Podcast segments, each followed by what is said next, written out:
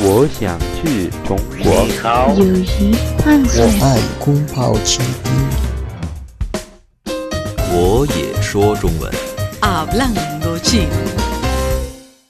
Amigos, bienvenidos al espacio Hablando Chino. Hoy seguiremos conversando con nuestro amigo de Ecuador, Eduardo Rafael Piñeros Pérez, quien está estudiando en la Universidad de Comunicación de China, Zhongguo Chuanmei Daxue. Qingdao, una ciudad que está al lado del mar en China y fue completamente espectacular y fue un cambio muy drástico de Beijing industrializado y capital de China a una provincia que, al, que igualmente es muy grande pero que está al lado del mar y la comida era espectacular, comida de mar. Ah, Hay mariscos, porque Sí, Qingdao es, mariscos. un- es una, es una ciudad costera. Sí, incluso una de las noches fuimos a uno como un restaurante famoso que era buffet, algo al estilo buffet, entonces tú cogías, no sé, te daba una porción de conchas, pero te daban un montón de conchas, un montón y por un precio bastante bajo. Y lo que más te, te impresiona a esa ciudad de Qingdao, ¿qué es? Ah, eh, los monumentos, los atractivos turísticos. Por ejemplo, hubo un templo que estaba en la cima de una colina. Entonces fuimos allí y la vista era espectacular, además del templo que estaba a nuestras espaldas. Y podíamos ver todo el reflejo del mar. Ah, también había un- las casas antiguas que decían que era como de diseño alemán o inglés, algo en medio, mezclado con el ah, actual.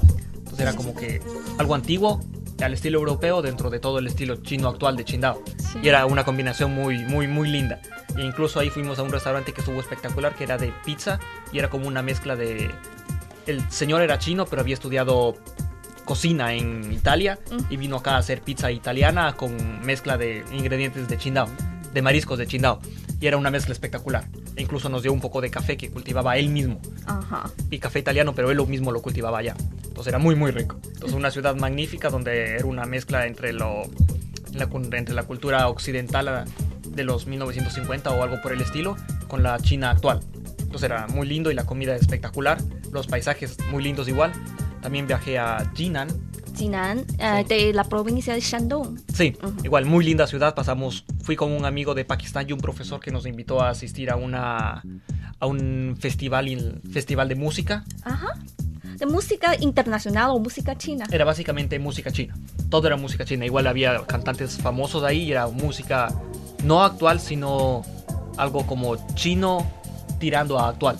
Era como música tradicional china tirando actual con nuevas, nuevo, una como nueva mezcla que tenían ahí Ah. y eran cantantes oriundos de, de Jinan. Ajá. Entonces muy lindo. Luego, des- luego del festival fuimos a dormir en un hotel muy bueno que estaba ahí, igual como Jinan tradicional. Y al día siguiente fuimos con mi amigo a visitar la ciudad. Nos dieron un día para recorrer la ciudad donde había uno como un canal, uno como río, y a los lados del río había como bulevar, y era como chino tradicional. Ajá. Incluso había unos manantiales donde era para bañarse con agua sagrada y todo ese tipo de cosas. Y llegabas al final a uno como templo.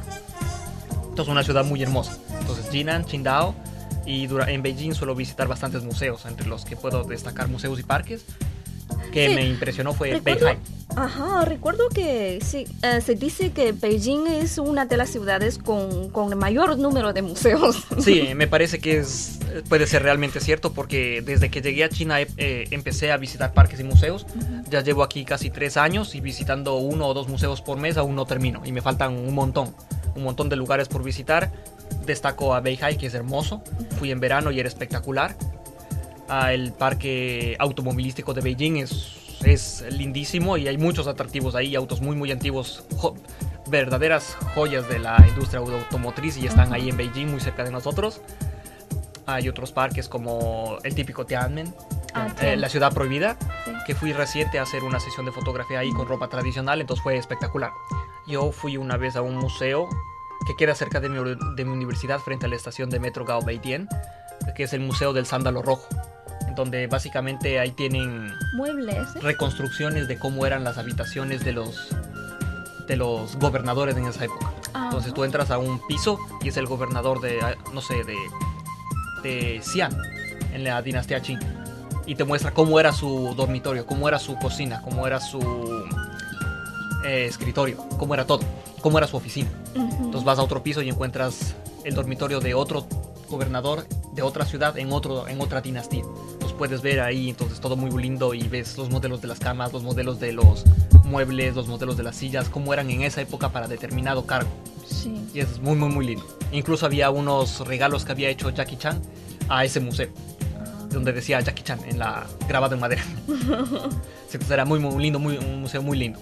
Y había muchos regalos de presidentes de otras naciones que habían regalado a China y había, no sé, regalos de Japón o regalos de México y tú veías ahí los regalos y a quién fueron enviados.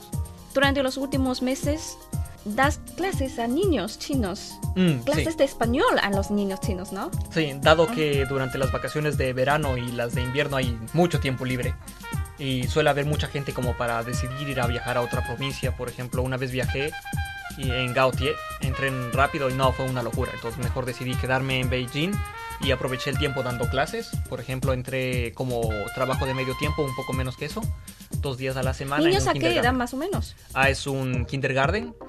De los niños son 20 a 30 niños por aula y de 5 años recién cumplidos. Siendo tan pequeños ya hablan chino, bases de inglés y ahora ya están aprendiendo las bases de español. Cosas básicas como hola, cómo estás, colores, los números del 1 al 10, una conversación básica como hola, ¿cómo estás? Estoy bien, ¿y tú? Muy bien, ¿cómo te llamas? Me llamo. Entonces ellos responden con su nombre chino que no entiendo, pero la frase la entiendo. Entonces, niños de 5 años recién cumplidos que les doy clases de español básico. De hecho voy a empezar la, la semana pasada empecé ya dándoles clases como nivel 2 supuestamente, donde ya entramos con un tema poco más complejo. Ya no hola, ¿cómo estás? sino cómo te, ya- ah, cómo te llamas, dónde vives y ese tipo de oraciones un poquito más complejas. Pero es una experiencia muy linda porque los niños sacan lo mejor de ti. Te hacen ser una mejor persona porque no es como hablar con un adulto, sino que tienes que siempre estar con una sonrisa, siempre hacer algún juego, algún gesto que les haga reír, llamar su atención y hacerla que ellos la pasen bien y uno también pasarla bien. Porque son clases de 40 minutos, tres clases por día. Entonces es, es cansado para mí como profesor, pero es también cansado para ellos. Pero tratamos de pasarla bien, aprendiendo algo. No mucho, pero una que otra palabra por clase. Es una buena experiencia. Es una bonita experiencia, creo que te hace crecer como persona. Sí. Y es muy diferente a lo que yo solía hacer en Ecuador, que era fotografía y demás. Entonces acá es como enseñar a niños. Eso es diferente. Sí. Eso también demuestra eh, un creciente demanda de español aquí en China. Sí, yo creo que desde hace... Yo empecé a dar clases como hace dos años, pero era una estudiante en una academia privada, nada más. Y le di clases como por un año, de ahí se mudó de la ciudad. Y recientemente, hace menos de seis meses, he notado que conseguí ese trabajo del kindergarten, que son 20 niños por aula, 5 aulas diferentes. Entonces, es mucho más que una estudiante hace un año. Y de ahí también en otros trabajos que tengo, de igual son 2, 3 alumnos de 14, 15 años, pero son en 3 o 4 escuelas diferentes. Entonces creo que está creciendo más, y más, y más, y más. Mm. Es increíble que hace más o menos 20 años, Mm, solamente en pocas universidades chinas se daban como clases de español. español, Incluso mucha gente nunca había escuchado ese. ¿Qué es español? Sí. Pero ahora, hoy, incluso los niños están aprendiendo Están aprendiendo el español. español. Mm. Sí, yo creo que después de la apertura de China se incluyó bastante lo que es la lengua inglesa, bueno, que casi todos hablan, y está entrando bastante la lengua hispana debido a las relaciones que tiene ahora China con todo lo que es Sudamérica y España en sí. Pues creo que eso está creciendo y a la par está creciendo la demanda de español a los profesionales, a los nuevos profesionales. Y ahora también hay cada vez más extranjeros vienen a China a estudiar chino. También- Sí, bueno, es que cabe recalcar que China es como la segunda potencia más Mm. grande del mundo Mm. y tal vez está previsto que sea la primera dentro de unos años. Entonces es una buena idea para cualquier extranjero estudiar chino. Eduardo, ya llevas más de dos años estudiando en China. ¿Qué planes tienes para después de tus estudios de chino en la universidad? Ah, actualmente estoy en el quinto nivel y ya para próximo a terminar mis estudios de chino. Entonces quisiera seguir en China. Me gusta este país, quisiera vivir aquí en Beijing o en, de preferencia en Beijing, pero podría ser en cualquier ciudad de China. Y quisiera encontrar un trabajo de tiempo completo ya para quedarme aquí, porque me parece una buena ciudad para vivir. Me gustaría realmente quedarme aquí y vivir. me parece una buena ciudad. Y con espero haya oportunidades de trabajo que me den ese tipo de oportunidades aquí. Bueno, muchísimas gracias Eduardo por compartir con nosotros tantas cosas interesantes de, de tu vida en China. Eh, te deseo gran éxito en tus estudios y un brillante futuro en el trabajo. Muy bien amigos, hasta aquí llega Hablando Chino. Si quieren volver a escuchar este programa, visiten nuestras páginas espanol.cri.cn o espanol.china.com. Seguimos con más China en chino.